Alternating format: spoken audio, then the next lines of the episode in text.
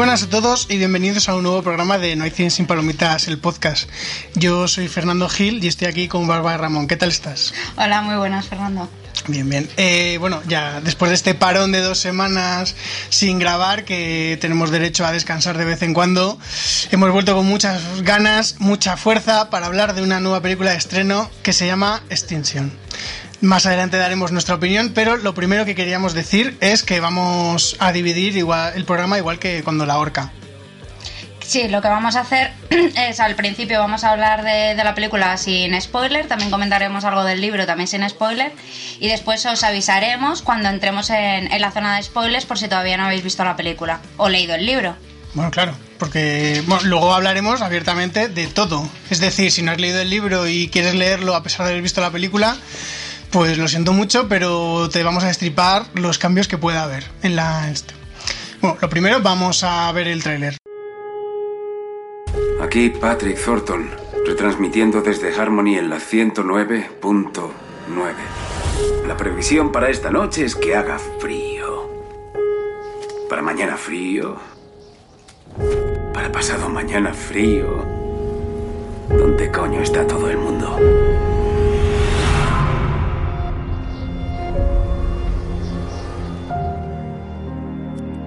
¿Los monstruos existen?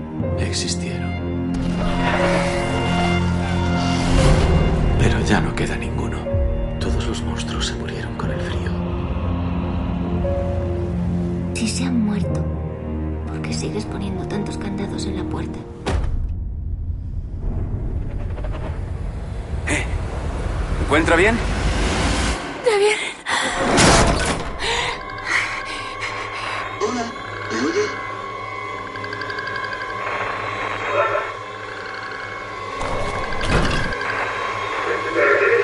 Diablos está pasando? Están aquí. Están aquí. Vamos a morir todos. Nadie va a morir aquí.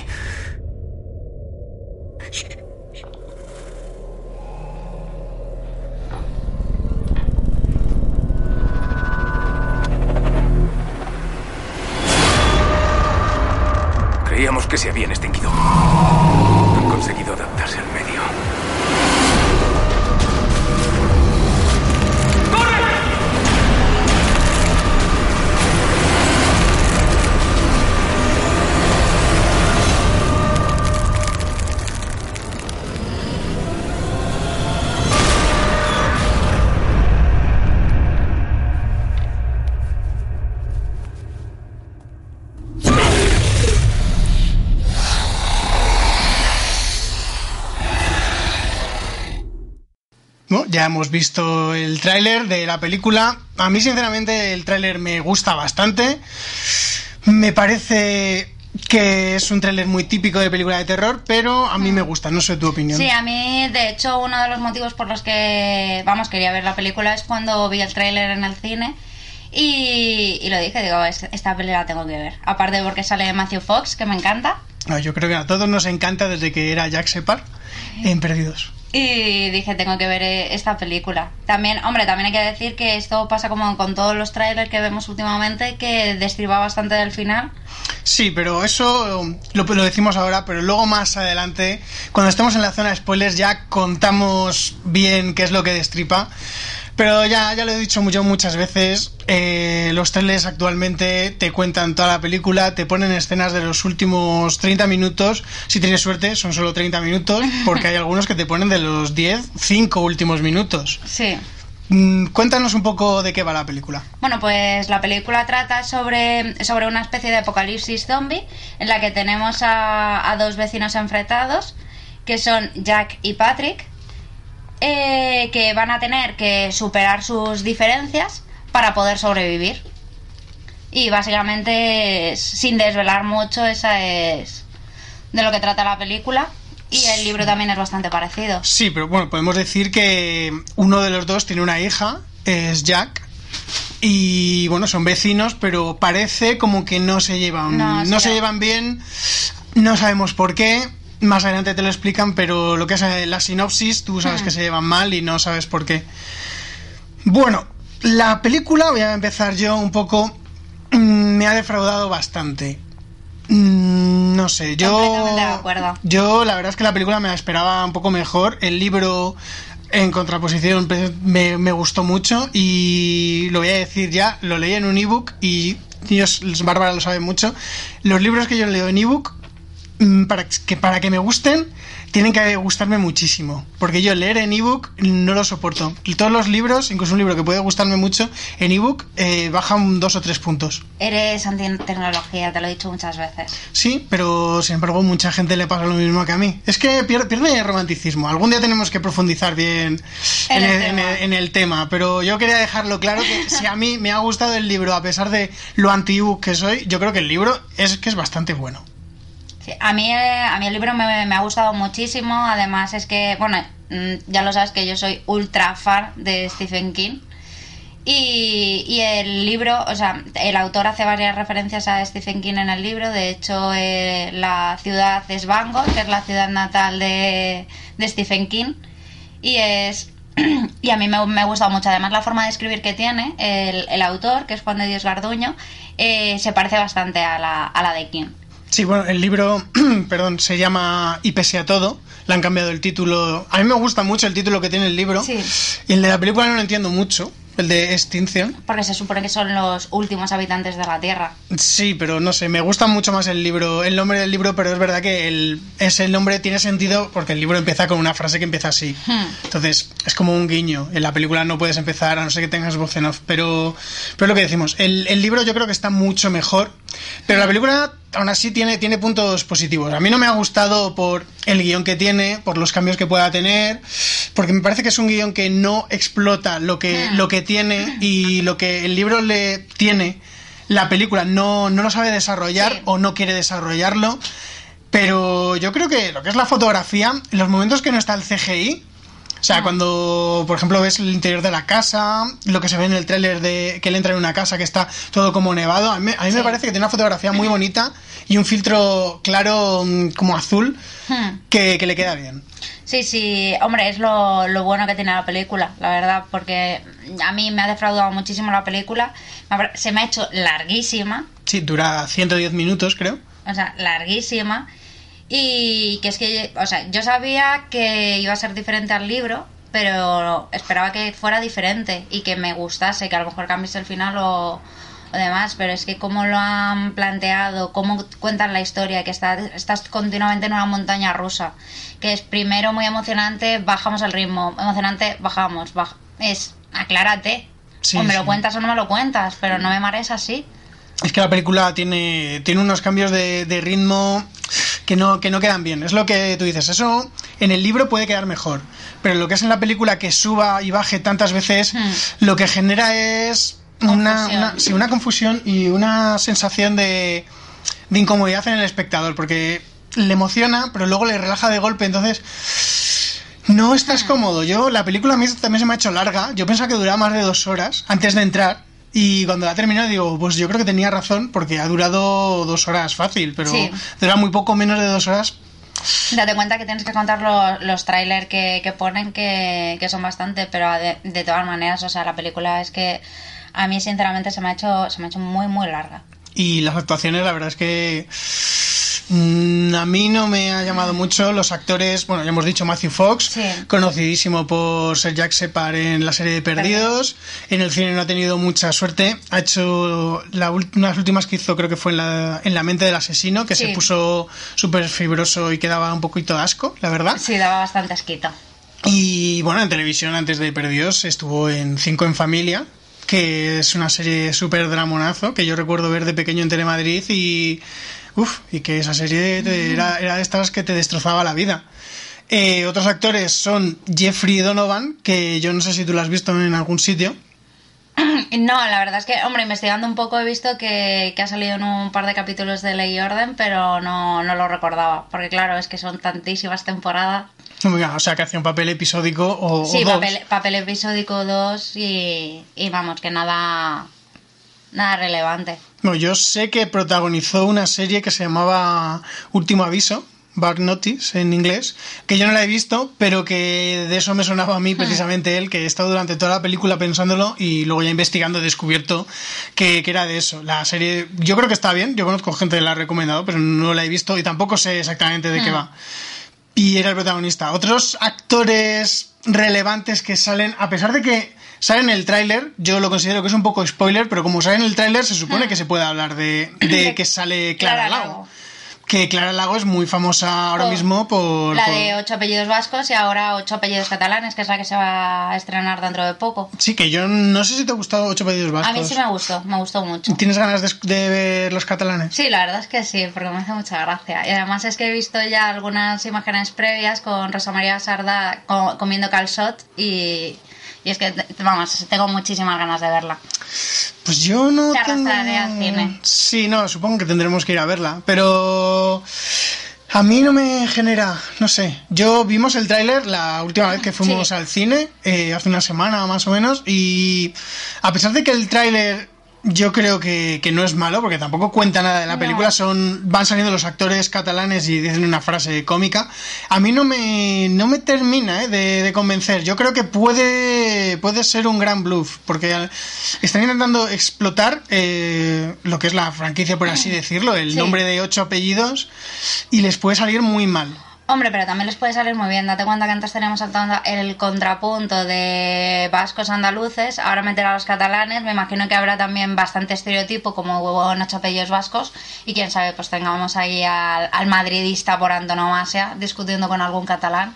Y sinceramente, a mí, vamos, tengo ganas de verlo. A ver qué por dónde me salen. Yo la, yo la quiero ver, pero uf, no, yo voy a ir con las expectativas bajas. A propósito, voy a ir, voy a obligarme, porque yo creo que puede ser un, un bluff de temporada, porque la primera, o sea, los ocho Sí. apellidos vascos, le encantó a todo el mundo y esta es difícil que vuelva a conseguirlo. Hmm. Entonces yo prefiero que me sorprendan para bien a que me sorprendan para mal. Bueno, eh, luego tenemos eh, la, el- otra, digamos, actriz protagonista, aparte de Matthew Fox y Jeffrey Donovan, eh, tenemos a Queen Mac, McColgan, perdonad mi pronunciación, que, que es la que hace de la niña, de la niña pequeña, que tiene como unos, hace un personaje de una niña pequeña como de unos nueve años, que es la hija de, de Jack. Sí, eh, es la hija de Jack y...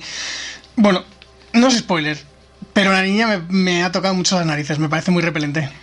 Ya volvemos otra vez que nos Sí. van a acusar de, de, que, de que odiamos a los niños, pero he de decir que yo también odio a la niña.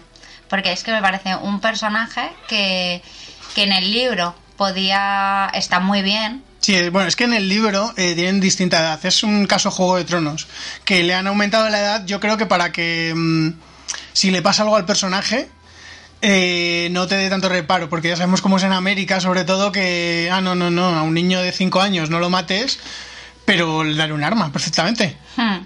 Entonces yo creo que han hecho eso y también porque una actriz de con 5 años yo creo que es más complicada de dirigir. Hombre, sí, es bastante más complicado. Lo que pasa es que el personaje lo exigía. Y si no, cámbiame completamente el personaje, que es lo que les ha faltado. Sí, ya comparando con el libro un poco, lo, han cambiado bastante los personajes. Eh, ya más allá de, de que la, de la disputa que tengan ellos dos, que la han cambiado también un poco en- respecto al libro, lo que es la niña me parece que la han, que han empeorado. Sí, yo también lo, vamos, para mí lo, el peor cambio que han hecho ha sido el, el de la niña, que bueno, ya lo comentaremos más adelante y me explayaré todo lo que hay que explayarse porque se le puede sacar chicha a este, a este personaje. Sí, la, verdad- la verdad es que sí. Otros aspectos de, de la película son la música. Yo no sé si la has notado mucho, la banda sonora. Sí, algo he notado, o sea, a mí la banda sonora sí que me ha gustado. Sí, yo creo que no destaca demasiado, pero, Pero- yo creo que yo creo que te gener- que te sabe crear la, el Claro, o ambiente. sea, eh, cumple su objetivo, que está ahí generando la, la expectación, las subidas de, de ritmo y demás. Y, y es una de las, vamos, de las cosas más destacables, aparte de la fotografía de, de esta película. Sí, pero no sé si te has dado cuenta, que sí, que te has dado cuenta, seguro, que esta película también es muy de cine de terror actual, que te quita la música para darte el susto. Sí. O sea, es la, esta película, en el momento en el que te quitan la música, sabes que va a venir un susto de... de ¡Ja! ¡Vamos! ¡Ay, susto!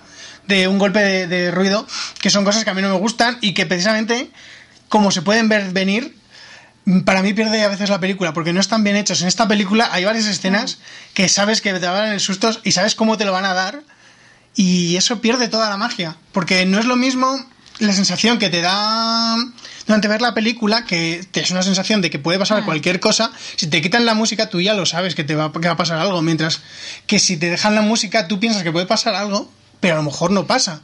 Claro, ves cómo hacen eh, últimamente el, el cine de terror de hoy en día. O sea, ya no vamos a ver una película de, de terror clásico de seis susto, ¿no? Como puede ser, por ejemplo, El Resplandor. eh, que no se basan en la, en la música para de crear tensión, sino que se basan en la historia y en los actores. Y eso en una película de terror actual yo no lo he visto. O sea, siempre se van a, se están pasando, porque es lo fácil, basarse en la música, es lo fácil. Sí, ese, ese es susto fácil, pero no sé, hay, hay películas que a pesar de tener ese susto fácil, como que te lo crean mejor. O sea, a lo mejor, no sé, es que no sé, no sé explicarlo, pero, pero como que hay películas de cine de terror actual que te crean una- un ambiente, una sensación, que aunque te hayan quitado la música, tú sigues sabiendo si va a pasar o no, porque en esta película cada vez que se quita la música hay un susto, pero hay otras películas que a lo mejor juegan contigo y te quitan la música y luego no hay susto. Sí. Entonces, esta película peca mucho de cada vez que te quito la música, te va a meter un susto. Y esas son las películas que a mí no me, no me terminan de convencer. Entonces, es otro punto negativo. Hmm. Ya, ahora vamos a hablar de lo gordo gordo, que es los efectos especiales. Ah, maravillosos, maravillosos. O sea, es que vamos, mm, esto eh, hemos dicho que estábamos en el año 1998, ¿verdad? Eh, sí, ¿no? Ya, ya estamos en el 98. Sí, sí. Yo pensaba que era a principios de los 90. Está, estábamos ahí eh, en plenos años 90 porque vamos, o sea, han sido unos efectos especiales sin duda increíbles para la época. Hay una escena de una puesta de sol que es precioso. O sea, tienen que, tenían que estar mirando a una pantalla verde más bonita porque lo que es la puesta del sol no se ve en ningún momento creíble. No, ni la puesta del sol, ni los momentos, digamos, llamémoslo infectados, no zombies, Sí, que dejan bastante que desear. O sea, los efectos especiales a lo largo de la película. O sea, también hay que decir que la, la película no es mm, estadounidense, que es a lo que estamos acostumbrados, sino que es una coproducción entre Estados Unidos, Hungría, Francia y España. Y, y yo no sé de dónde habrán sacado los efectos especiales, pero vamos, que No sé, pero yo no sé mismo una película, pero recuerdo eh, que hay una película con efectos especiales hechos por españoles, por una empresa española, y que son los efectos especiales muy buenos. Esta película tiene efectos especiales de, de los 90 y que, y que cantan, y que cantan mucho. O sea, son de muy bajo presupuesto, que a mí me, me choca mucho que con los actores que tienes, que tienes a Matthew Fox, que estoy seguro de que tiene un caché bastante alto, sí. que tienes a Clara Lago, que a lo mejor ha hecho un poco. Se ha bajado un poco el sueldo, pero que también tendrá su dinerito que está cobrando. Y Jeffrey Donovan, que, tiene, que es otro que suena, que suena bastante potente. Entonces, si tienes esos actores, búscate unos efectos, yo creo, mejores. Acordes a, a la producción. No, te, no, te, claro. no te digo que revoluciones el mundo de los efectos especiales, pero que no canten tanto, que parezcan de hace dos años, tres, que se vean que son efectos especiales, pero no parezca No, un hombre además- disfrazado. Claro, y no, y es que aparte es que esos momentos es que te sacan muchísimo de la historia. Sí, sí. O sea, aparte de que ella la, lo que es la película es, es lenta, tiene cambios de ritmo mm, innecesarios y que te confunden. Si es que además les metemos unos efectos especiales de baratillo, pues ¿qué nos queda? Un guion, pero ni eso. Nos queda un libreto bastante, bastante flojo. Pues sobre todo por los cambios de ritmo que tiene y mm, por lo que he dicho antes, que no desarrolla. Desarrolla muy mal los personajes Hmm. y desarrolla muy mal la historia. Lo- las historias personales, o sea, cuando, te, cuando vas a descubrir el conflicto y todo eso, está muy mal contado. Claro, es que esto a lo mejor en vez de una película tendría que haber hecho una miniserie. Sí, por ejemplo, o, o una, o sea, si me haces una película de dos horas, eh, hay escenas que no me las repitas. Hmm. Por ejemplo, porque hay una escena que la repiten tres veces, cada vez te la alargan un poco más para, para darte más información, pero esa escena, aparte de que no me gusta la escena, que luego hablaré de ella, más largo y tendido, yo creo que, que la escena por sí sola no tiene suficiente potencia y no cuenta todo lo que, que- lo que debería contar ese tipo de escena. Porque si me vas a repetir una misma escena varias veces, por lo menos que, me- que cada vez me aporte algo distinto Sí. y que sea relevante.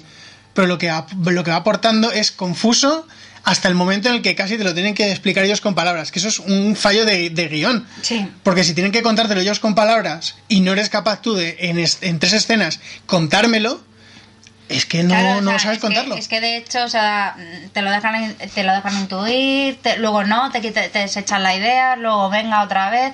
O sea, es que es, es una película que es muy confusa. Que al igual que el libro, o sea, está muy bien contado, te mete muy bien en situación, o sea, tiene, te, va, digamos, subiendo todo el rato. Mm, la película hace completamente lo contrario.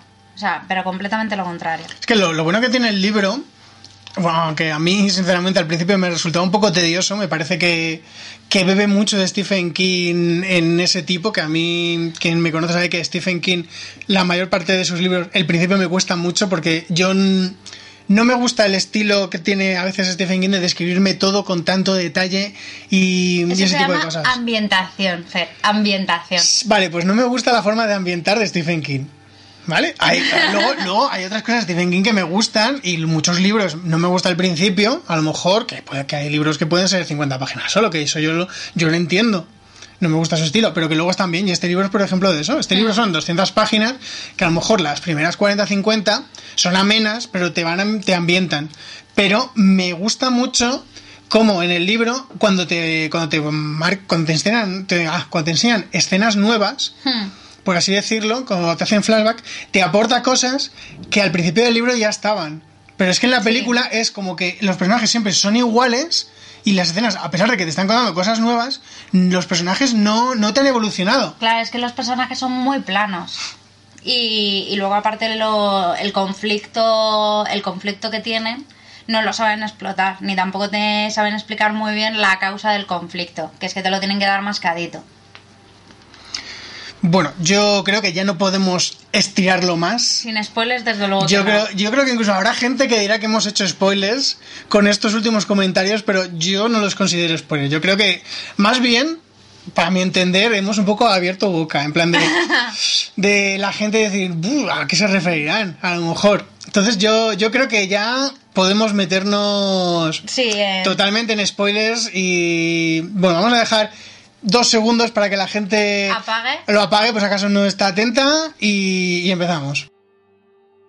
Ya han pasado dos segundos. Yo sé que tú, Bárbara, tienes muchas ganas de hablar con spoilers porque tienes muchas cosas que decir. Por favor. Sí. A ver, en primer lugar, la niña. Porque es que eh, en el libro la niña tiene 5 años. Es un personaje súper tierno. Que, es que no se entera muy bien de las cosas, todavía juega con muñecas. eh, su mayor pasión es ver los teleñecos porque quiere ver lo que le pasa a, a la cerdita Peggy y a la rana Gustavo. Y en cambio, en, el, en la película tiene nueve años, pero se comporta como si tuviese cinco.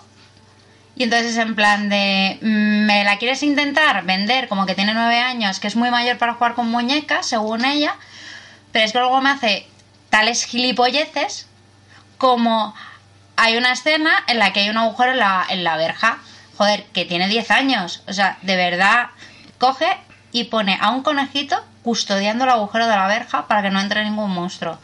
Que tiene 10 años, que es que ha crecido en un apocalipsis zombie. A ver, una niña de 5 años en un apocalipsis zombie es una carga y es inútil.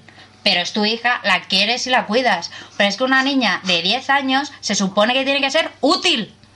Y no el lastre que es la niña. Que es que de verdad le dice su padre, no salgas de la casa sin mi permiso, no sé qué. Venga, Ale, vamos a salir de la casa a jugar con el perrito. A ver, es que en qué mundo vivimos. Sí, cuando te despiertes avísame. Y pasa totalmente de él. Que en el libro lo puedo entender, porque el libro tiene cinco años, años. y con cinco años todos sabemos que el niño se pasa un poco así por el forro las órdenes que le digas. Por lo general, el niño quiere divertirse y pasar a despertar al padre, pero con 10 años la niña se supone que tiene ya un mínimo de civismo, que ya, que ya sabe Y que luego aparte- diferenciar las cosas. Y que luego aparte es que se supone que tiene 10 años en un apocalipsis zombie. Que es que ti- tiene que tener conciencia de que fuera, eh, aparte de que no hay nadie, es porque que se han muerto todos. O sea, es que aunque imaginemos que esté, que esté sola en el mundo, pero es que sabe perfectamente que a su madre la matan unos zombies. ¿En serio me estás diciendo que no eres capaz de seguir dos normas que te ha puesto tu padre? Dos normas Que si tienes 5 años lo entiendo, pero es que teniendo 10, no. Y además sabemos que sabe, que sabe contar. Porque su padre nos han dejado muy claro que le está enseñando a sumar. O sea, que sabe cuándo son dos normas y cuándo no son. Y, y que luego, aparte, la relación que tiene el, el padre Jack eh, con, con la niña, o sea, mm, o sea, es que es completamente absurda. O sea, porque mm, quiere protegerla, pero y quiere intentar que parezca que todo es normal. Pero en cambio cierra 100.000 veces, o sea, cierra, los, cierra con candado. No la deja salir fuera, no habla con ella, no le explica cómo es el mundo, no, no sé, o sea, no se le ve, tampoco se le ve que estén unidos.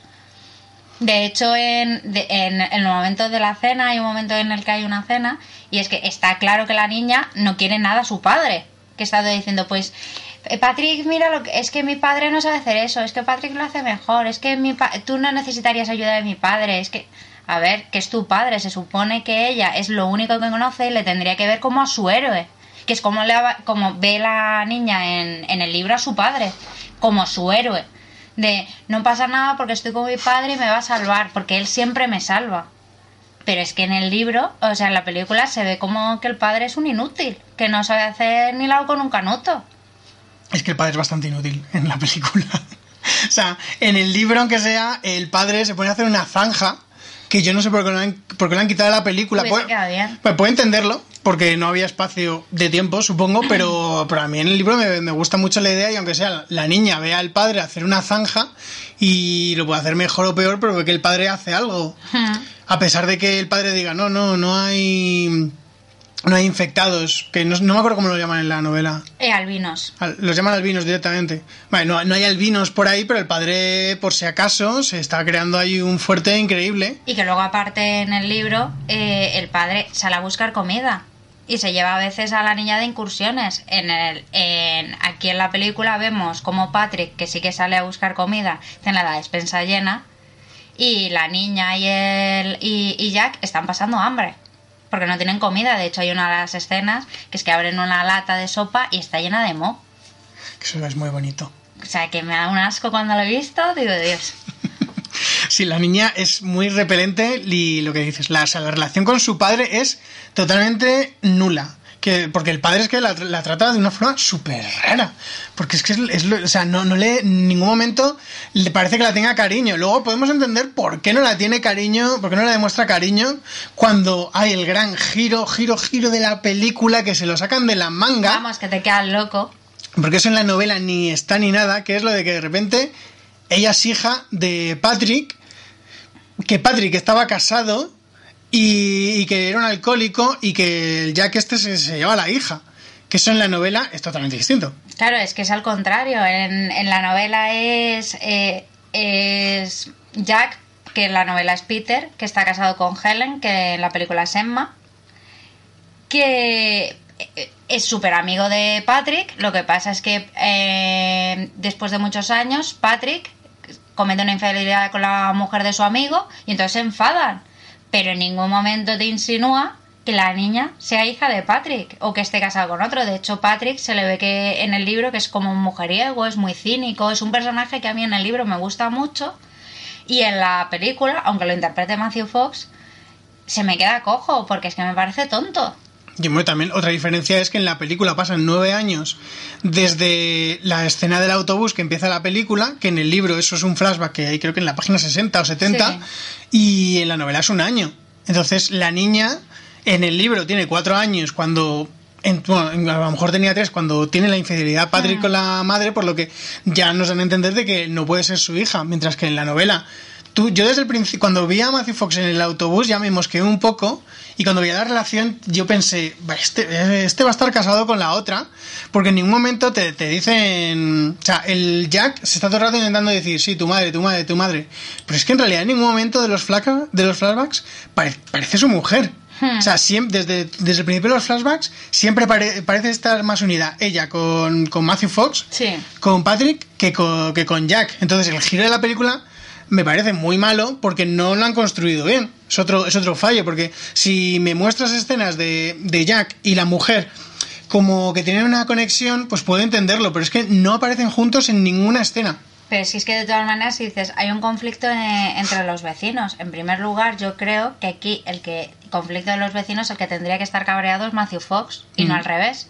Venga. No, pero es que en la película el conflicto que hay es lo de que lo de que Matthew Fox, o sea, Patrick, es un alcohólico que desatiende a la hija y que había matado a bueno, supuestamente entre comillas matado porque muere la mujer pero no, no lo vemos. Se, se da a entender que se la cargan los Los, los, los, lo- albinos, los caminantes, infectados en la sí. pero no se ve. Entonces Ah. yo cuando dice lo de que se carga a la mujer, yo pensaba que era que se la cargaba de verdad, que le pegaba un tiro. Sí, Que o sea, que a lo mejor que le habían mordido y él le pegaba un tiro. Pero eso no, no se muestra. Entonces, el conflicto está en que Matthew Fox se vuelve un alcohólico que deja de atender a su hija y, y Jack, en un momento, entra a la casa, le ve que está, que está el niño llora- la niña llorando, está el borracho y le dice, pero me voy a llevar a la hija y no, y no vuelva, o sea, y ella no va a saber que eres su padre, algo así le dice, ya no eres su padre.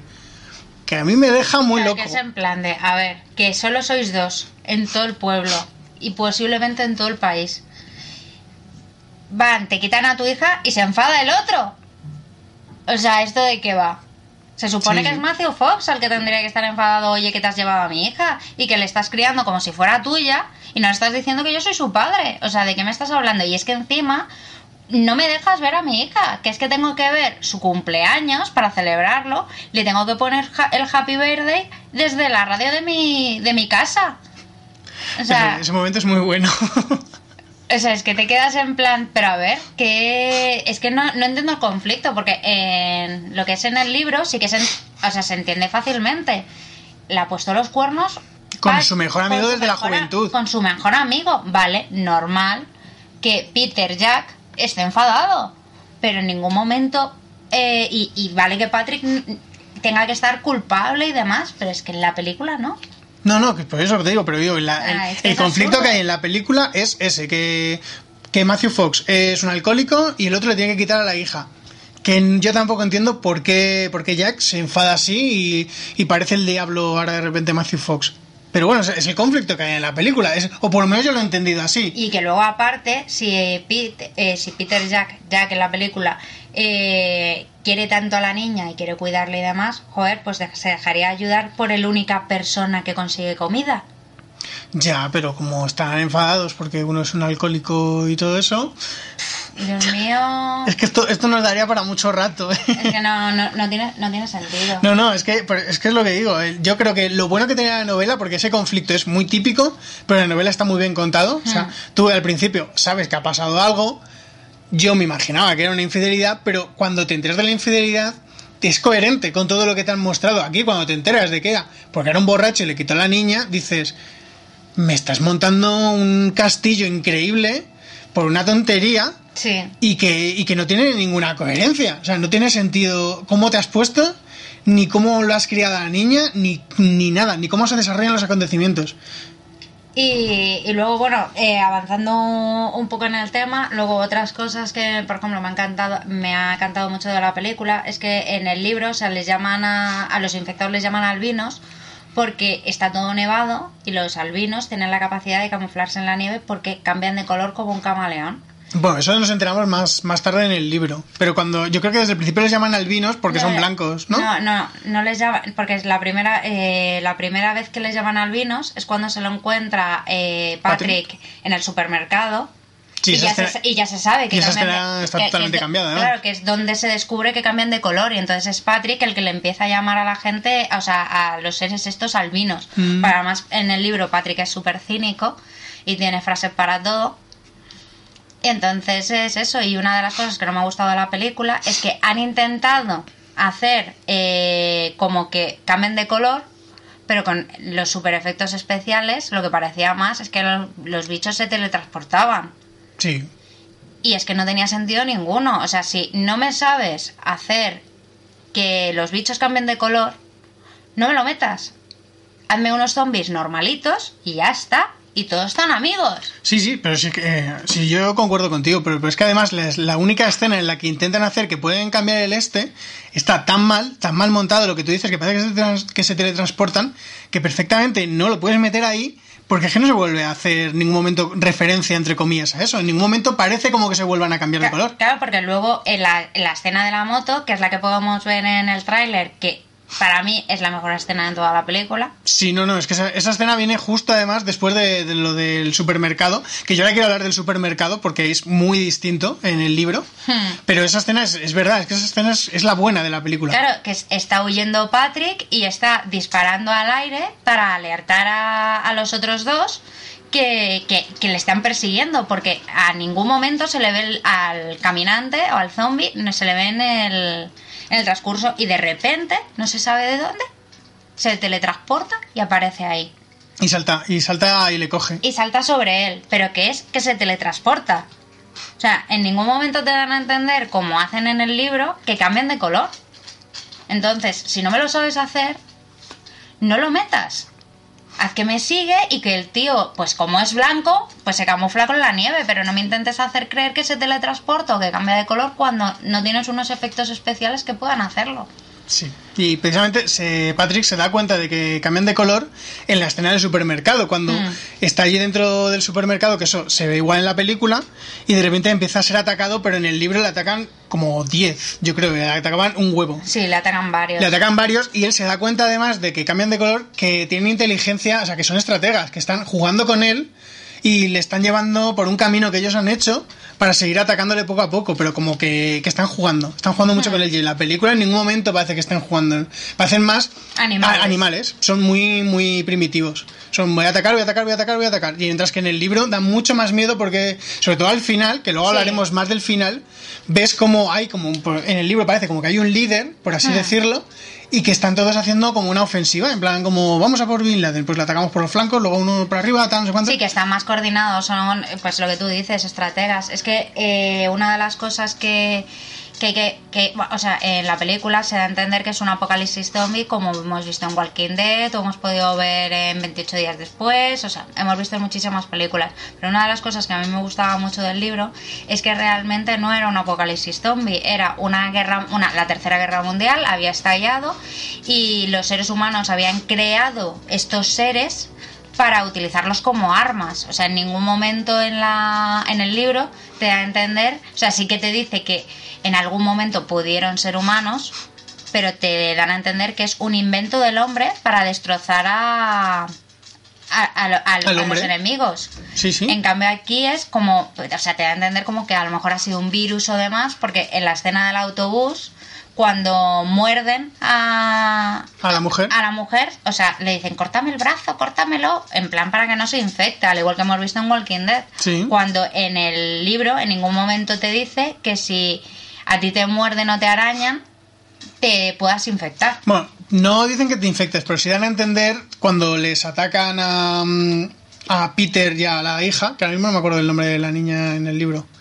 Yo tampoco lo recuerdo, lo he estado pensando antes, pero es que no, no lo Bueno, pues recuerdo. cuando atacan a padre e hija en el libro, que son de hora padre e hijo, eh, padre e hija, que les salva a Patrick, Hmm. dice, di- Patrick dice que ha tenido un montón de fiebre, no sé qué, como que el mordisco le ha metido un algo. Un virus, claro, claro, como pero que... que. puede ser una infección. Sí, sí, por eso, por si eso. te muerde un perro o lo que sea, Claro. que te vayas a transformar en zombie. No, no, pero quiero decir que lo justifican y que no se sabe si es que te vas a convertir o no, pero como que está in- que, Hmm. que te has infectado con algo. Mientras que en la película es lo que tú dices, le ha mordido y ya va- en cinco minutos se ha transformado.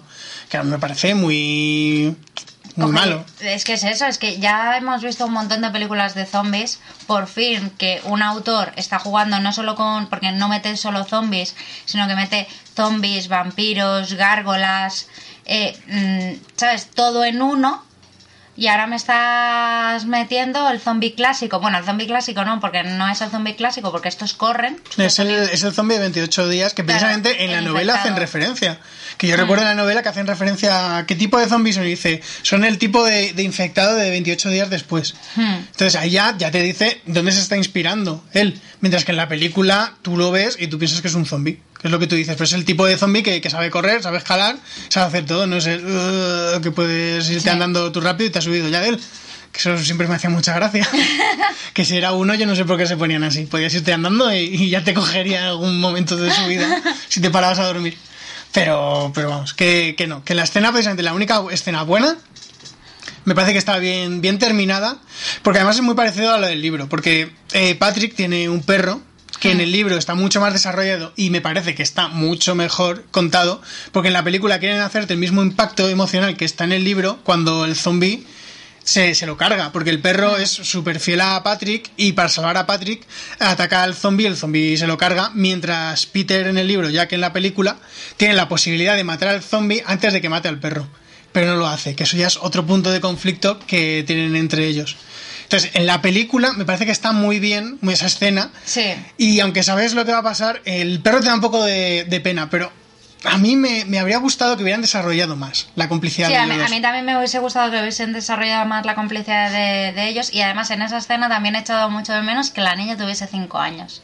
Sí, sí, porque luego con 10 se pone, le da una rabieta muy grande. Sí, y es que además es en plan de. Luego están. Porque justo, a ver, en el, en el libro lo que pasa es que eh, Peter mata. eh, no mata al perro. Entonces la niña. No, se- no mata al zombie. Eso, no mata al zombie que mata al perro. Entonces la niña es en plan de. Papi, papi, pues ya no te quiero. Pues, pues me voy. ¿Cómo has podido hacer esto? Y se tira días sin hablarle. Entonces el, el padre le dice: Venga, vamos a hacer una tregua. Y la niña, ¿qué es una tregua?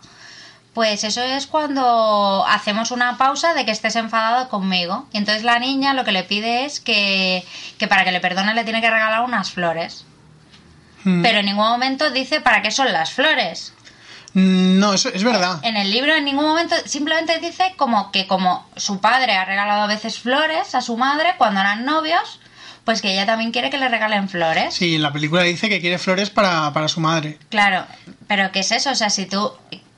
Que es que además es, es que esas flores son para mamá, dice la película, pero es que me gusta mucho más como lo hacen en el libro de tengo cinco años, como no sé cómo se pide perdón, quiero que me regales flores porque es algo que he oído, se va el padre a buscar flores y cuando se las da, o sea, la niña se escapa para dárselas a la tumba del perro. Y que es Que que, súper tierno, pero que con 10 años tú no puedes hacer eso en un apocalipsis zombie. Y más cuando has visto que ha habido un caminante que ha matado a- al perro. Porque con 10 años tienes cerebro y esta niña no. Se nota mucho, ¿eh? Que la niña te, te ha gustado. Pasión, pasión por Kim McColgan. Sí, que es la, es la actriz. Que a mí no me parece que la haga mal, pero es que el personaje es muy malo. O sea, la niña, la niña hace de niña. Claro, pero es que no. Es, es, es que, a ver, hemos visto muchísimas películas de zombies. Hemos visto crecer a Carl en The Walking Dead. Por desgracia. Sí, pero lo hemos visto ahí y, y Carl era, era gilipollas. Ahora Y también. sigue. Ahora también. Pero era gilipollas, pero gilipollas inteligente, por lo menos. O sea, sabía lo que era un zombie y que había que matarlos. Y que no podía salir solo fuera porque si no le iban a matar. Y la niña arriesga su vida para llevarle unas flores de plástico a la tumba de un perro, que además en el libro se da a entender de que casi llega a la tumba y aquí se ve como la niña empieza a meter las flores por los agujeritos de la verja, que es en plan de, pero ¿cómo me puedes hacer una escena tan cutre? O me la haces bien o no me la hagas. Hombre, sí, pero es que en el libro también está la zanja. Joder, es que la zanja, no hablamos de la zanja. La zanja que a mí me parece que en la película habría dado mucho juego para la escena final. Porque en el libro, Peter empieza a hacer una zanja para protegerse y que- quiere hacer un foso.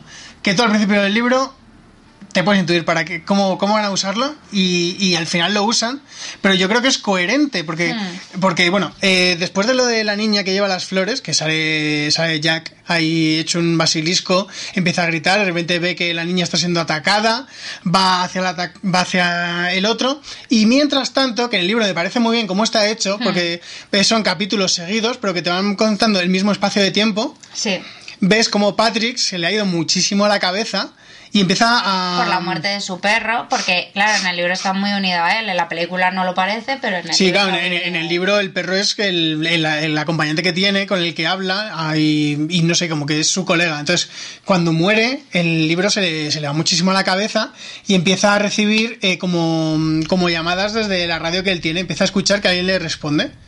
Que a mí me parece que en la película está bien hecho, pero si lo hubieran hecho igual que en el libro. Sí. Porque en el libro pasa una vez, pasa después de lo del perro y la voz le va empieza como muy normal y acaba terminando diciéndole que mate a Peter, que mate a Peter y a la niña porque son los culpables de que se haya muerto el perro, que son malas personas y que está mucho mejor sin Que, que ellos. mate a Peter y que sea el nuevo padre de la niña.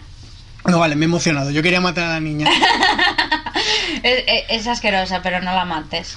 No, eh, es que ya está, la tengo ya con la cara de la actriz esta, entonces ya la quería matar, ya me da igual. Pero bueno, vale, que mate a Peter y que adopte a la niña como si fuera, como si fuera su padre. Y entonces Patrick dice, has convencido, me gustan tus razones, no me cae bien Peter. Coge el rifle y sale. Y justamente, y me acuerdo yo muchísimo de la novela, porque justo antes sale y pega dos tiros. Y tú no sabes a quién ha pegado, el- o sea, en la novela, Sí. pega dos tiros y se acaba el capítulo. Entonces tú no sabes si se lo ha cargado o no, porque dices, Que al final se lo ha cargado. yo, yo pensé, yo pensé, oye, a mí se carga Peter ahora y yo puedo seguir el libro porque no me, no me descuadra, que me, me parecería coherente con todo lo que me has ido contando y cómo son los personajes. Hmm. Y en ese mismo momento te cuenta en el siguiente capítulo cómo Peter sale de casa, ve a la niña, va hacia el albino y el albino le empieza a atacar, le pega una paliza increíble al albino, que eso no está en la película, le, de- le destroza Le deja medio muerto, de hecho. y, y Patrick le salva. O sea, Patrick le salva, le pega dos tiros al albino, que creo que luego en el libro dice que, que, el- que no sé si se lo, se lo llega a contar a Peter lo de que él salía a matarle. O No, solo lo, piensa, yo creo que lo piensa. Lo piensa, pero Lo no, piensa. no lo llega. No lo llega a Claro, no, es que en la película no lo explotan, no lo explotan tanto. No, no, pero es que en la, en la película habla con ellos, tal, no sé qué, habla con el tío de la radio, me refiero, le dice que se los maten. No, no, no, ¿cómo los voy a matar? Y dos escenas después, vuelve a hablar con el tío de la radio y ya dice, ah, pues sí, ahora sí me has convencido. Entonces no me gusta cómo está hecho en la película, porque a pesar de que se sabía que era él, que Sí. mm, se sabía que estaba hablando consigo mismo, mm, pierde, pierde la potencia de en una sola vez. Está tan destrozado por la muerte del perro que habla con, el, con, con quien sea por la radio y le convence. En la película lo desvirtúan totalmente. Y ah, justamente después de eso, en la novela, Peter está a punto de morir, se tira semanas en cama, la niña igual, y Patrick les, les salva la vida. O sea, está allí al lado de él, le pone la medicina. Cuidándole, dándole de comer, estando ahí. Y justo cuando Peter despierta es cuando él se va. Sí, no, se- cuando se despierta ya se ha pirado. Bueno, no, se despierta una vez antes Sí. y, y le ve y le dice el otro algo de en plan de descansa o algo de eso y se, y se dice, vuelve a quedar. descansa y luego se despierta y dice, bueno, como ya veo que, que estás mejor, me voy. No, no, eso- casa". no, no, no, no, no. Eh, ponle a la niña esta medicina cada X tiempo. Pero eso, eso se lo dejan por nota. Ah, se lo deja en la Sí, nota? sí, yo solo recuerdo que se levanta, va de la niña y hay una nota que le dice, como Ah, veo, cierto, como ve, cierto. como veo que ya te has recuperado, que ya estás mejor, me he ido ya a mi casa, en plan, de quiero dormir de vez en cuando.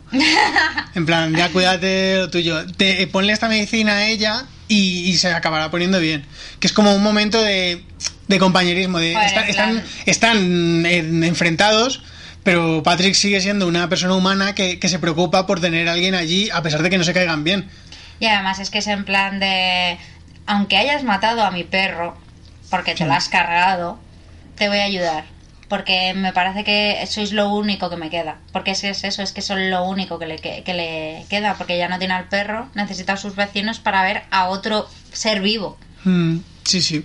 Y después de eso ya viene la escena de la cena, quiero Claro que recordar es- que es cuando invitan, que, que yo creo que en el libro quiero recordar que iban a la puerta de él. a la puerta de la casa y entonces eh, Patrick la dice, bueno, ¿qué quieres, princesa? Sí, ahí empieza a llamarla princesa.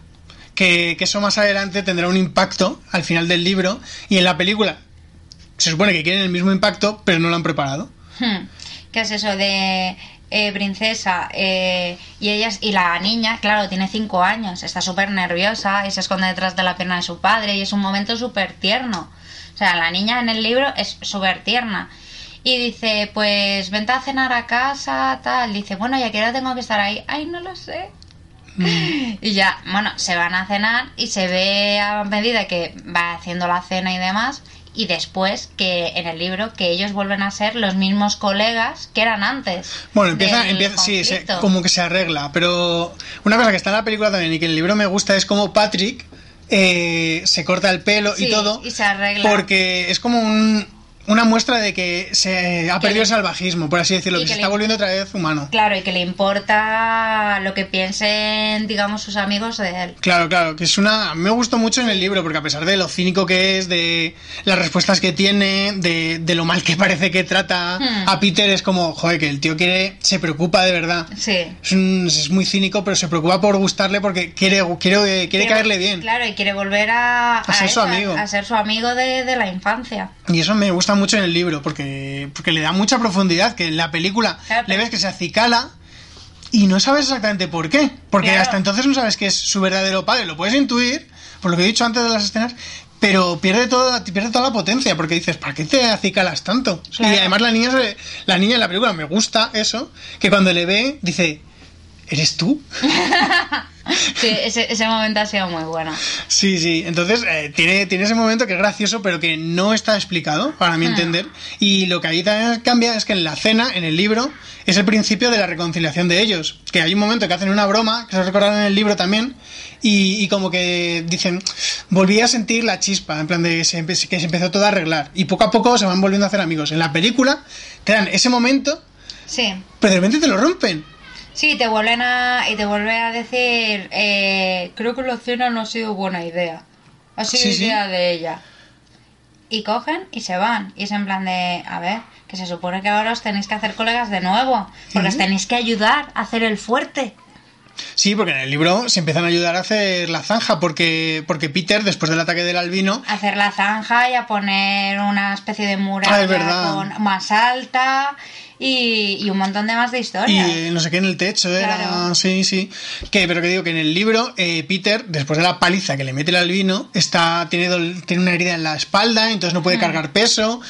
Que bueno, que voy a, voy a pasar por alto lo de que le tiene que subir la tele a la niña y todo eso, Sí. que, que está bien, pero que vale, que no me aporta nada.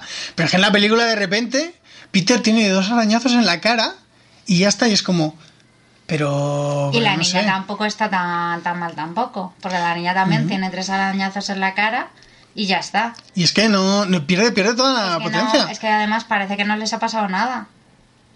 Es que no, no sé, es que yo, yo, ese es el primer punto que más me, me ha chocado de, de conflicto entre el libro y la película. Y que luego eh, lo que yo no he entendido ha sido, eh, ese es el momento en el que Patrick captura a uno de los albinos Mm. y dices, ¿para qué? Sí, yo también, yo, lo, yo pensaba que lo iban a explotar luego. Porque, dices, ¿para porque lo, lo coge y digo, pues yo qué sé, empezar a hacer pruebas con él. Y lo único que, las únicas pruebas que se sabe que ha hecho es lo de cómo se, cómo se guían. Y ya está, o sea, no, es que no ha hecho nada más, o sea, dices, es que ¿para qué me lo capturas? ¿Para qué?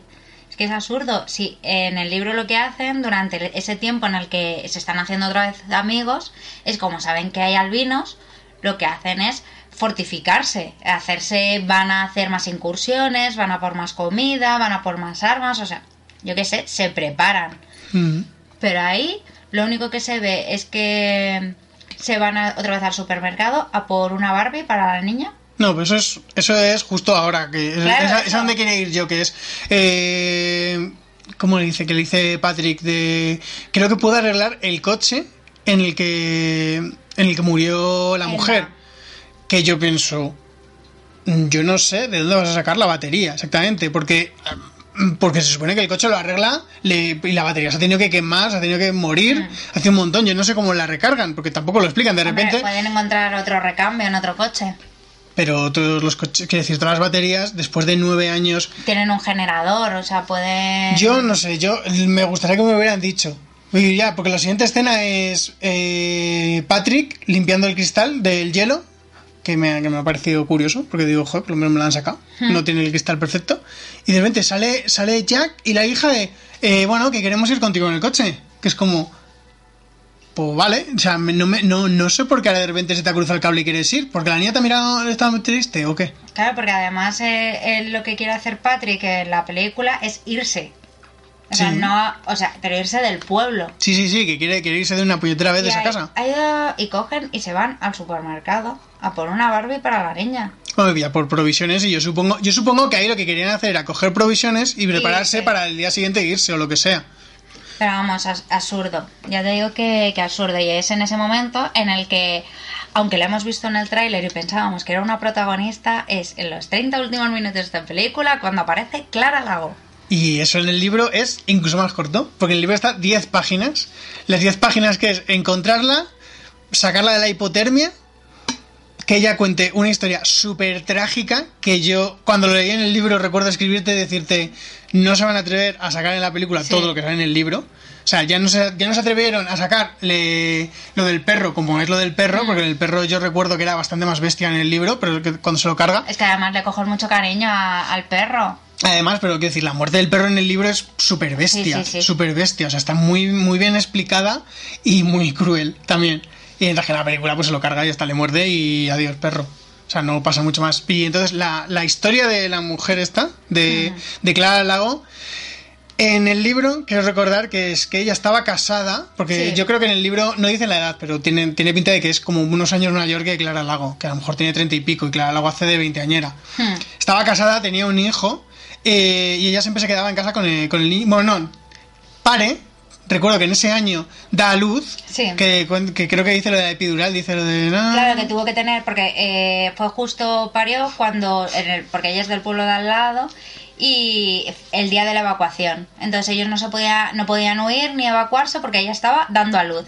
Entonces intentaron buscar a un médico, pero no lo consiguieron. Entonces el marido la asistió en, en el parto y es completamente natural porque, claro, o sea, es que no tienen nada. Entonces eh, ella pare y, y el marido se tiene que hacer cargo de las incursiones, de encontrar alimento y todo eso. Llega un momento en el que al marido, no sé si le muerde uno o algo, No, se, se pone eh, enfermo. Se pone enfermo de- del frío. O sea, se coge un constipado muy duro, una neumonía, y entonces ella tiene que empezar a salir. Pero el marido está tan mal que no puede hacerse cargo del niño. Hmm. Y ella cada vez hace incursiones más, más, Más cortas, cortas. Y llega un momento en el que los albinos les atacan, Claro, se. Además es que ahí que una, una de las cosas que me gusta, que es comentando lo que has dicho tú antes de la inteligencia, es que eh, cuando Clara Lago Ah, en el libro, eh, los albinos la siguen y la siguen varias veces y la siguen a su casa. Ah, es que me, ac- me acabo de acordar exactamente cómo es, que ya cuando ya lo cuenta, que es que la siguen y cuando ella se ha ido, atacan la casa y se cargan al marido y, a- y al niño. Y ella vuelve y, y, llega. se, y se encuentra con todo el percal. Y se encuentra con todo el percal que la muerte del, del bebé es también súper bestia. Y es lo que yo decía, no se van a atrever a sacarlo en la película. Porque le arranca la cara delante de ella y lo, lo cuenta, lo cuenta muy, Muy muy gráficamente el autor.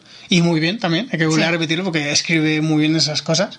Y yo sabía que eso no lo iban a sacar. Y entonces el personaje de Clara Lago en, en el libro, cuando se encuentra con Patrick y todo este, se, se vuelve loca porque piensa que se la van a cargar. O sea, se le ha pirado Claro, mucho. porque ella lleva huyendo durante días, eh, andando en el frío, se le está yendo, o sea, se le va la cabeza y, y ella lo que piensa es que la han seguido porque es la víctima que le queda pendiente. Hmm. Porque, o sea, ella lo que se piensa es que los albinos no es que vayan a por todos, no, es que van a por ella, en concreto. Y ella lo que quiere es huir. Entonces coge a la niña de rehén. No, pero eso es más. No, yo me refiero cuando se la encuentran. Sí. Piensan que. Ella piensa que Patrick y este la van a violar, la van a matar o la van a hacer de todo. Ah, claro, pero es porque está... no, no, por eso, por eso, digo. Una vez ya que la han salvado, que ella cuenta la historia en la casa, al lado de la hoguera, súper bonito todo, eh, empiezan a, eh, se empiezan a escuchar ruidos fuera y Hmm. es lo que tú dices. Que ella coge a la niña pequeña y amenaza con matarla si no la dejan, si no le dan las llaves del coche para que se pire. Y no. No, y unas no botas. Y unas porque no- botas. porque no tiene. A ver, porque está estaba en el porche, levanto, sí, porque estaba en el porche. Y no recuerdo si llega a salir del todo de la casa, pero que, vamos, que los albinos la cogen y se hacen ahí una carnicería para ellos solitos. Mientras que en la película, Que la salva Patrick, además, a la niña. sí, sí, en la película, cuenta, cuenta tú la historia de ella. Eh, pues en la película se la encuentran, está jodida, pero vamos, que tampoco se la ve muy jodida. Se la llevan Patrick y Jack a la, a la casa. Y justo ahí, además es que es en contrapunto con el libro, o sea, cuando la, en el libro la están desnudando, se menciona que los dos se sienten atraídos por ella y que cuando la ven desnuda, los dos piensan que abalanzarse contra ella y, y penetrarla, que además lo dice, lo dice dice con esas palabras, además. O sea, y penetrarla.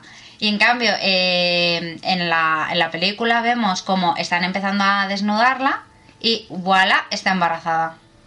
Lo típico que te ocurre. Y te, claro, te empieza a contar la historia de, pero ¿cómo has llegado hasta aquí y tal? O sea, ¿dónde estabais? Pues nada, yo estaba viviendo con mi padre y mis hermanos y estábamos, pues nada, yendo de un sitio para otro, nos encontramos cosas. Y claro, y ahí yo en el momento digo, ¿tu padre y tus hermanos? ¿Y tú embarazada? ¿Y tú embarazada? Sí, hablando, ya ahí pensando ya en el incesto. Sí, hablando entonces, en uno de los polos que los que fuimos, pues me encontré a un chico y me quedé embarazada. Mira, sí, literalmente, ¿eh? Y no, no da más pistas. O sea, Y el, y el chico este nunca lo supo porque murió. porque se murió. O sea, que es que además me encanta. Pues nada, estaba yendo de pueblo en pueblo, pues un día vi un chaval y me quedé embarazada, con la mirada. ni me enamoré de él ni nada, ¿eh? Así con la mirada me miró y dije, ¡hala! Pues estoy embarazada. Como el, el tango de la muerte de los Simpson. Impresionante. Ahora esperas un hijo mío. Pues es lo mismo. Y en esa escena también es cuando la niña ve una foto de su madre en casa de Patrick y luego habla con Bueno, Patrick. muchas fotos. Bueno, va, nosotros solo vemos una.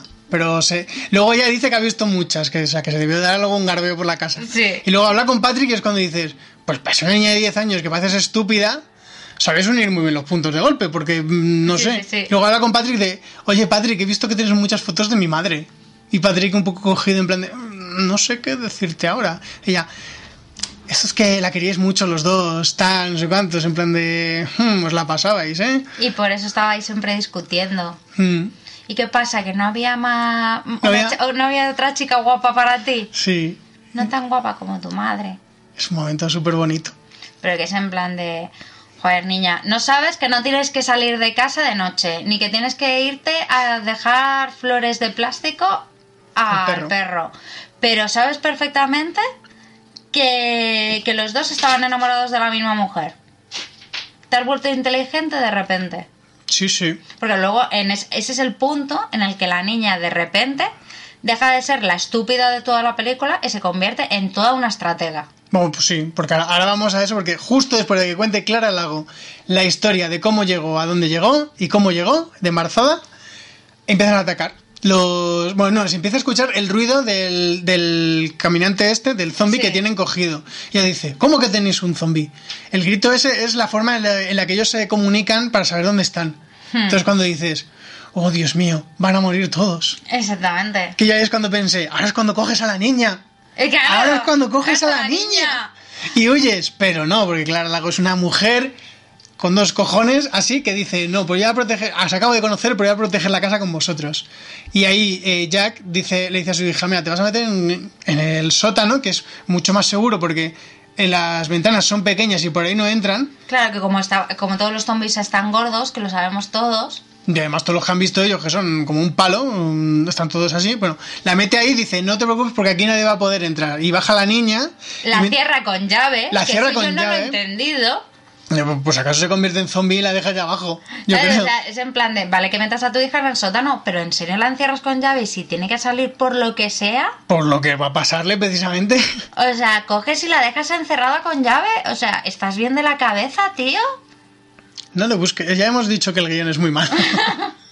Entonces, cuando está la niña abajo, ya, luego hablamos de lo que pasa arriba. Cuando está la niña abajo, eh, va andando, está. Diga, eso es una cosa que yo me quedo un poco flipado porque es. Está inundado el sótano. Sí. Con el frío que hace. Y está inundado el sótano. Y está a- inundado a- el A sótano. mí también me ha sorprendido. O sea, porque vale que estuviese congelado el sótano. Pero inundado y que, y que además la niña no va con botas de agua. Que No. yo no me parece que no. Quiero decir que la niña se tiene que estar dejando los dedos ahí de los pies más arrugados y helados. Sí, que, sí. que la hipotermia que tenía Clara Lago va a ser una fiesta al lado de lo que va a tener la niña hasta los pies. Pero no se hace mención a eso. Y cuando está abajo va con el candelabro y no, no recuerdo ahora mismo. Ah, sí, que joder, lo que viene justo en el trailer, que de repente se gira y está delante de un, de un zombie. Hmm. Y se queda súper pillada y se queda parada. No sé qué hacer, no sé qué hacer. La niña se debe de dar cuenta, porque cuando Patrick cuenta lo de que se guían por el sonido, la niña está dentro de casa. Porque Sí, está el o sea otro, no- no está el otro todo el rato llamándole, mi hija, ¿dónde está mi hija? ¿Dónde está mi hija? Que es en plan de, cállate ya, que te está contando una cosa que te interesa, cállate. Pero bueno, y la niña de repente se vuelve Napoleón, una, una estratega de, de tres pares, y dice, uy, está este, está este frigorífico, que yo creo que era un frigorífico Sí. el ese, está este frigorífico aquí abierto, entra justo el este, voy a tirar el muñeco. Voy, a coger un candado que me acabo de encontrar por aquí porque la casa Verdad. no es mía, pero sé dónde está todo. Mira, voy a coger un candado. El muñeco que me ha regalado Patrick, que casualmente habla, lo voy a dejar aquí. Voy a tirar la. Creo que tira la. No linterna, no me sale. Sí, el candelabro el can- este. Sí, sí, bueno, la luz. La voy a tirar justo para que suene, el zombie se meta adentro, yo cierro y le cierro con candado. Que yo digo, tú tienes 10 años, eres más estúpida que las piedras, pero tienes más estrategia que tu padre y Patrick juntos. Sí, porque la que organizan arriba también, tela. Cuenta lo que hacen arriba, por favor. O sea, es que lo que hacen arriba, pues oyen ruidos arriba. Y dice eh, Peter, bueno, eh, Jack, Jack. voy a subir. Bueno, es bueno, eh, perdón, me estoy adelantando a los acontecimientos, porque esto, o sea, tengo que decirlo. O sea, antes de que pase todo esto, empiezan a armar todas las armas que hay en la casa. Todas. y parece que tienen ahí un arsenal para matar a medio planeta. O sea, impresionante.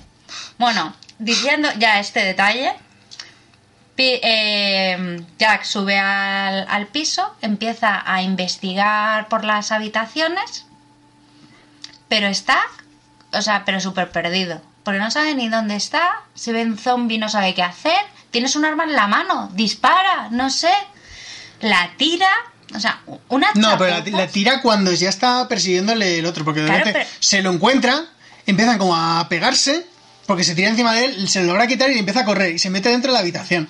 Pero es que no tienes. Es que tiene. Y luego. O sea, es que tiene la, la pistola en la mano, la escopeta, y es que no la usa.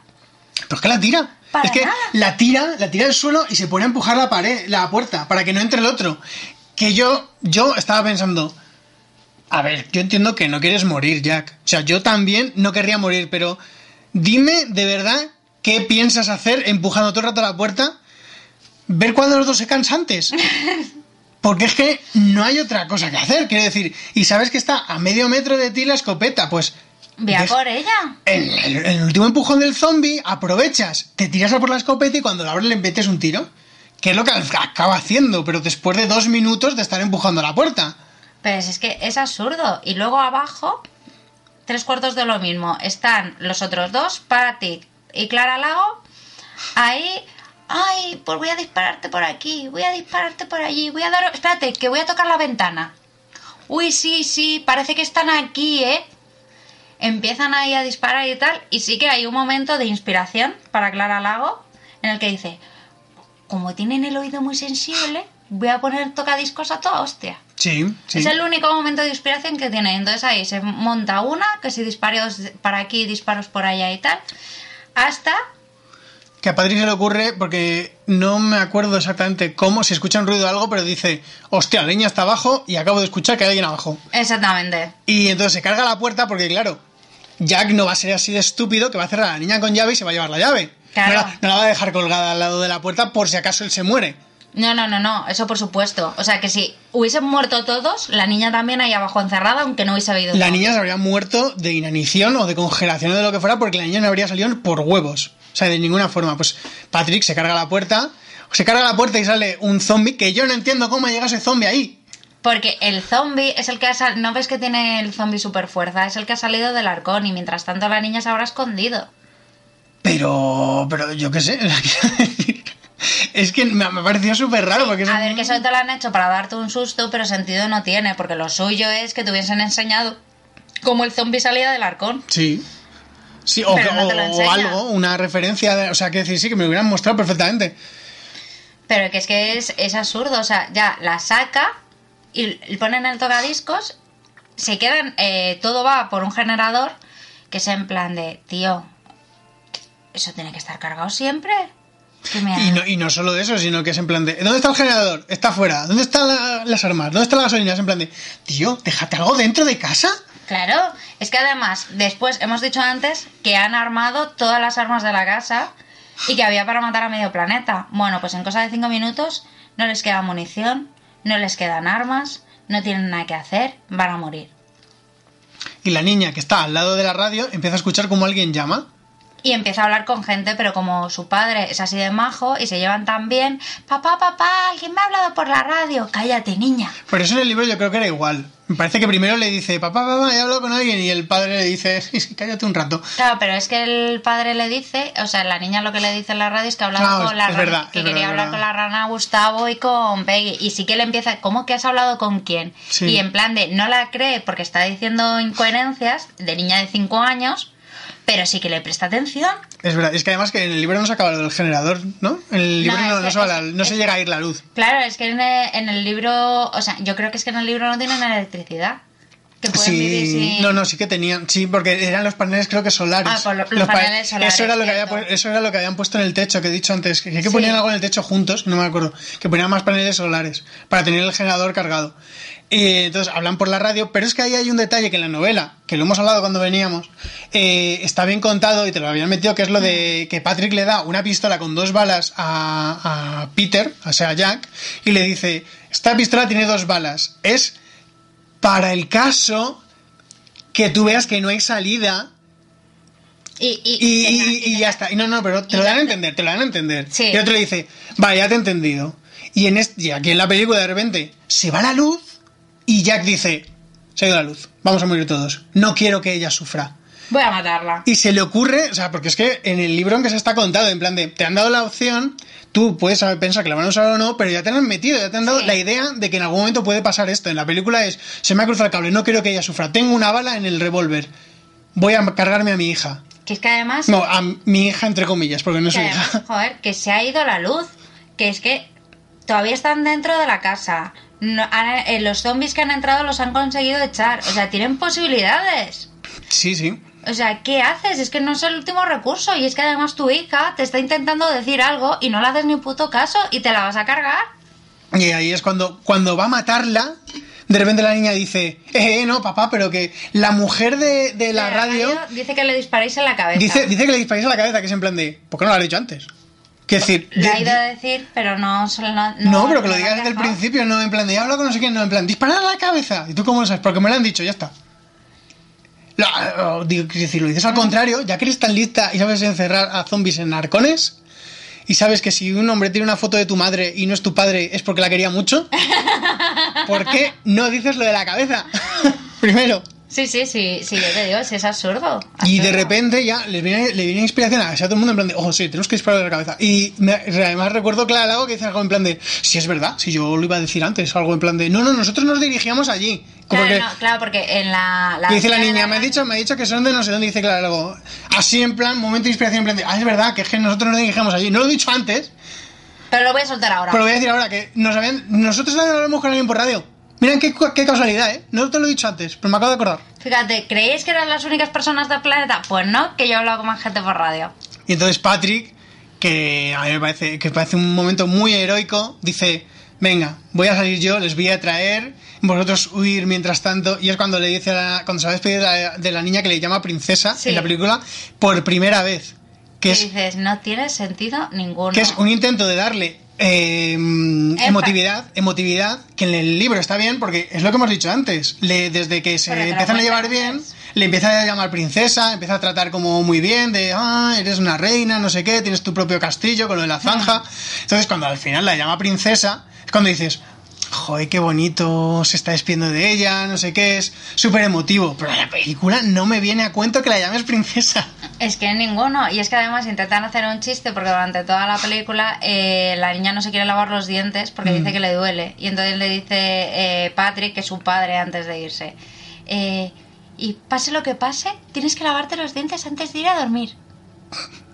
Sí, sí, no, que es que esa- todo eso no tiene nada que ver.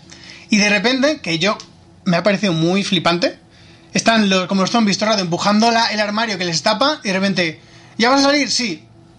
Ya no hay zombies. Ya no hay zombies al lado de la puerta, el tío sale tan tranquilo y yo pensando, oye, ¿quién estaba empujando la cosa? A lo mejor, a lo mejor era, era como la ouija, a lo mejor no lo estaba moviendo, le estaba moviendo un espíritu o algo desde el otro lado, porque es que no había nadie. Pero si es que además había cuatro zombies mal puestos.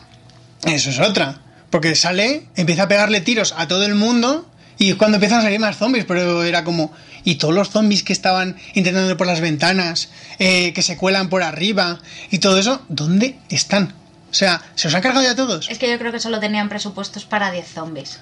Y los van cambiando, ¿no? Que decir, este ha muerto aquí, pues ahora sale aquí en el otro lado. claro, o sea, es que si Eh, no, por ordenador. Pero 10 zombies a la vez, es que si no, no se explica, vamos. Y ahora quiero comparar bien esa escena con la del libro. Porque es que en el libro, Es que es buenísimo. en el libro, yo lo pasaba muy mal. Sí, en Lo pasé libro. muy mal porque de repente empiezan. No tienen a ningún zombie cogido.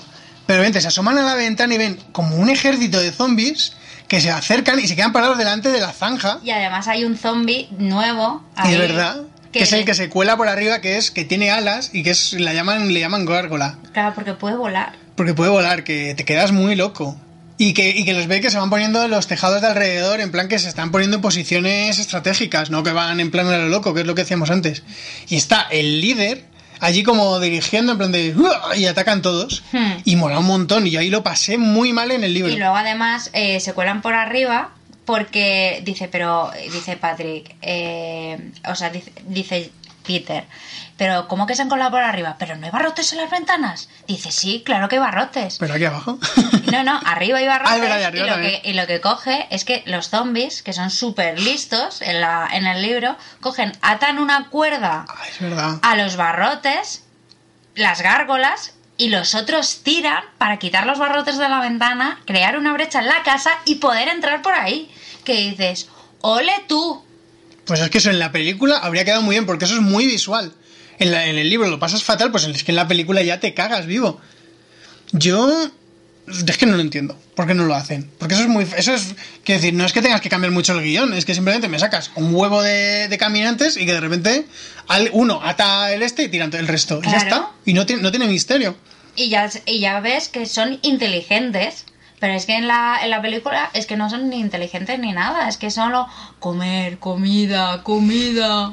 Pues después de ya de eso, ya Patrick se hace el héroe, de repente le empiezan a atacar todos, eh, él aguanta todo lo que puede, va con una bengala y justo cuando salen con el coche, acerca la bengala al- a la gasolina que se había caído y lo peta todo. Que esa escena sale en el tráiler. Sí. Y esa escena no es que esté en los últimos 10 minutos, es que está en los últimos 5. Y cuando digo los últimos 5 es que es la penúltima escena de la película. Claro, porque la siguiente escena que vemos después de esa ya es la escena final. que es cuando llega con el cuando llegan con un coche tú no sabes a dónde han llegado y de repente de repente Jack se, se emociona un montón en plan de oh mira mira mira allí delante salen todos del coche eh, hacen el, el traveling ahí cambian la cámara se ve como un amanecer y que abajo hay como un poblado Hmm. un pueblo y ahí se acaba la película que a mí me parece buen final Sí, sí, el, el final no, no está mal. y es fiel, porque, bueno, en, la peli- en el libro, la cosa bueno, es fiel en el sentido de que en el libro llegan también allí, pero en el libro te profundizan, ya te demuestran un poco lo que es allí Claro. dentro. Y además es que ves como la niña que quiere ir al colegio allí, que ha hecho amigos, que Jack también, bueno, Peter está un poco metido en sociedad. Evidentemente Clara Lago no está. No, porque ya lo hemos dicho antes. Claro, luego dura 10 10 páginas en el libro, contadas. Y, y es eso, o sea, mm, sí que el libro te extiende mucho más. O sea, el libro incluso si podían haber terminado antes, pero es que también ahí en la, en la película ellos son los que tienen que ir al, al sitio. Mm. En el libro es los salvadores los que van a salvarle, porque es del pueblo salvación. Es se llama así el pueblo y van a salvarles. De, porque lo que le dicen a la niña es que tienen que resistir un poco más porque, Porque van a ayudarle. Le, está- le van a ir a ayudar. Y entonces es, es eso, o sea, en el... Que de hecho sí, en el libro hubiesen terminado con que van a salvarles, les salvan y ya está. Sí, no, con la escena en la de que les han salvado y ya está. Pero a mí no me parece mal tampoco en el libro porque es mostrarte una nueva esperanza. O sea, me parecen bien los dos finales. Uno. Sí. porque en la película en realidad, yo te lo he dicho antes, si hubiera acabado igual que el libro, con mostrándote el poblado de dentro, te genera más preguntas. Hmm. Porque es en plan de, ay, ¿cómo van a hacer? Pero el otro es como una esperanza de, mira, está el pueblo allí, van a ir al pueblo y van a empezar a vivir. No Sí. te, ya está, ya has dicho, pues ya la tienen ahí, está todo cerrado. Y en el libro me parece bien que te lo muestren en el S porque es como es otro medio, es en plan de, mira, han llegado aquí y ahora es muy parecido a The Walking Dead, porque yo creo que Hmm. está un poco copiado de The Walking Dead, que de repente están en un nuevo poblado y allí todos tienen que ayudar y es como, bueno, pues ya tendrán un futuro. Sí. Y además creo recordar que justo la última, la última frase del libro empieza igual que la primera, de, y pese a todo, tal, no sé cuándo. Es que a mí me pareció muy Hmm. Sí. bueno. O sea, me pareció que el escritor ahí se lo había currado de voy a empezar a finalizar con frases de ese tipo. La verdad es que es eso, en contraposición, el, la- los dos finales me gustan, pero lo que, vamos, lo que llevo diciendo todo el rato, que el libro me ha gustado mucho, pero la película... El desarrollo de la película, no. No, No, no, no. O sea, en definitiva, resumen, el libro mola un montón, está muy bien contada la historia y todo, y la película, todo lo bueno que tenía el libro, lo ha tirado. Sí, O sea, porque mm, yo ya lo he dicho antes, el principio del libro me parece más de presentación, aburrimiento un poco, yo no soy muy de eso. Y en la película está eso mismo también. Y en la película, pues como es más visual, no te, no te canta tanto. Hmm. Pero el libro me parece infinitamente mejor que la Sí. película. Porque la película, aparte de que destroza lo del conflicto, lo de que de repente el otro es el padre, que es que no viene nada a cuento no, esa historia Desde luego que no. no viene nada a cuento y quita, que lo hemos hablado antes, quita muchas escenas que si no están las escenas de, de Patrick discutiendo con la mujer, te podían meter la historia del pasado y contarte la misma historia que en el libro.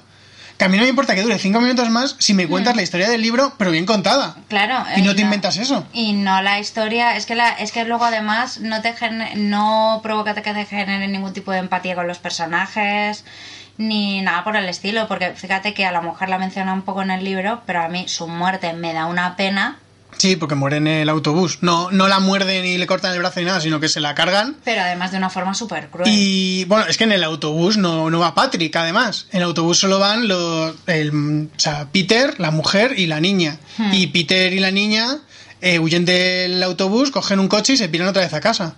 O sea, que es, que es, bestial en el libro. Sí. Mientras que en la película cortan el brazo, cortan el brazo. Y luego además, que le cortan el brazo, pero la mujer se sienta para, para llevar el coche. Claro, porque el otro se ha ido borracho. Ah, coño, pues te vas con el borracho, andanda. Quiero decir, pues, ¿Qué? No ¿Pero qué es eso? Y eh, a mí la mujer no me genera ningún tipo de empatía en la película. O sea, No, no, pues no, Mira, que- se ha muerto, pues se ha muerto. Ya es tardado. Pero tampoco, tampoco lo intentan, es que no la, no la desarrollan en el libro. No te la muestran casi nunca, pero lo poco que te la muestran te genera empatía. En la película es en plan de, pues muérete, sé que vas a morirte, porque lo llevan diciendo toda la película. Pero ya está, muérete, Ya está, pues muérete. Y es que además cuando no te muestran la muerte, que es lo que podría dar, mm, crearte empatía por ella, Ah. es que no te la muestran, simplemente te da a entender cómo ha muerto. Sí, y ya está. No sé. Yo si quieres decir algo más sobre... No, yo creo que no se puede exprimir nada más lo que hemos exprimido. Resumen, la película yo no la recomiendo. Mm. Bueno, la recomiendo si no tienes nada mejor que hacer en casa, pero yo para ir al cine no la recomiendo. No, yo tampoco la recomiendo. Si es eso, si no tienes nada mejor que hacer, pues mira, algo verlo en la tele. Las películas de Antena 3 son mucho peores, los telefilms eso, o sea que por lo, me- es. por lo menos es más entretenido y tiene mejor guion. Y eso sí, el libro sí que lo, lo recomiendo porque, o sea, es un libro bastante ameno. Son 200 páginas y vamos, que se lee rápidamente. Y además está muy y es bien. muy intenso. Sí, sí, sí, ya está. El libro tiene muchas referencias pop y es lo que dices, es muy corto pero muy intenso. Cuando empieza la acción, o sea, cuando explota, que es en la página 50 o 60, cuando empieza a explotar, Mm. ya no deja de crecer. Sube, sube, sube, sube, te mete más... Es que incluso con los flashbacks que, que te podrían ralentizar el libro, te, te lo aportan más. Sí. y te generan más, más Duda, emoción. Más emoción. sí. Entonces está muy bien, muy bien y yo también recomiendo muchísimo el libro.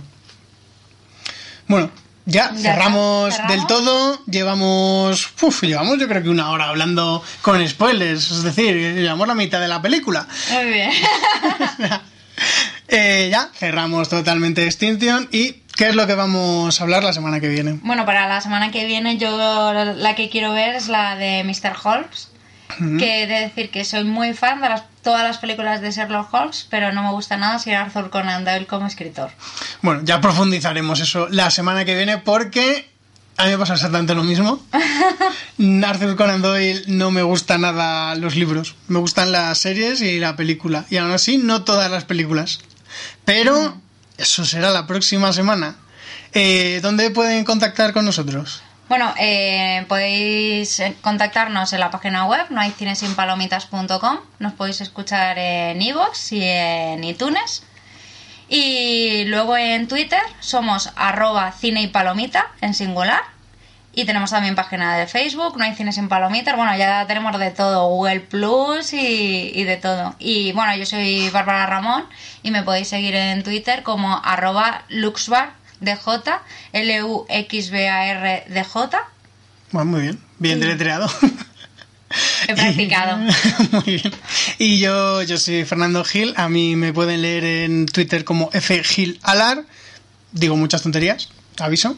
Eh, eh, cuando precisamente cuando hablamos, cuando leí el libro este, incluso el escritor del libro me, me dio las gracias. Que es decir, que el hombre es encima es muy cercano, vamos a decirlo. Sí. Y nada, pues hasta la próxima semana. Hasta la próxima.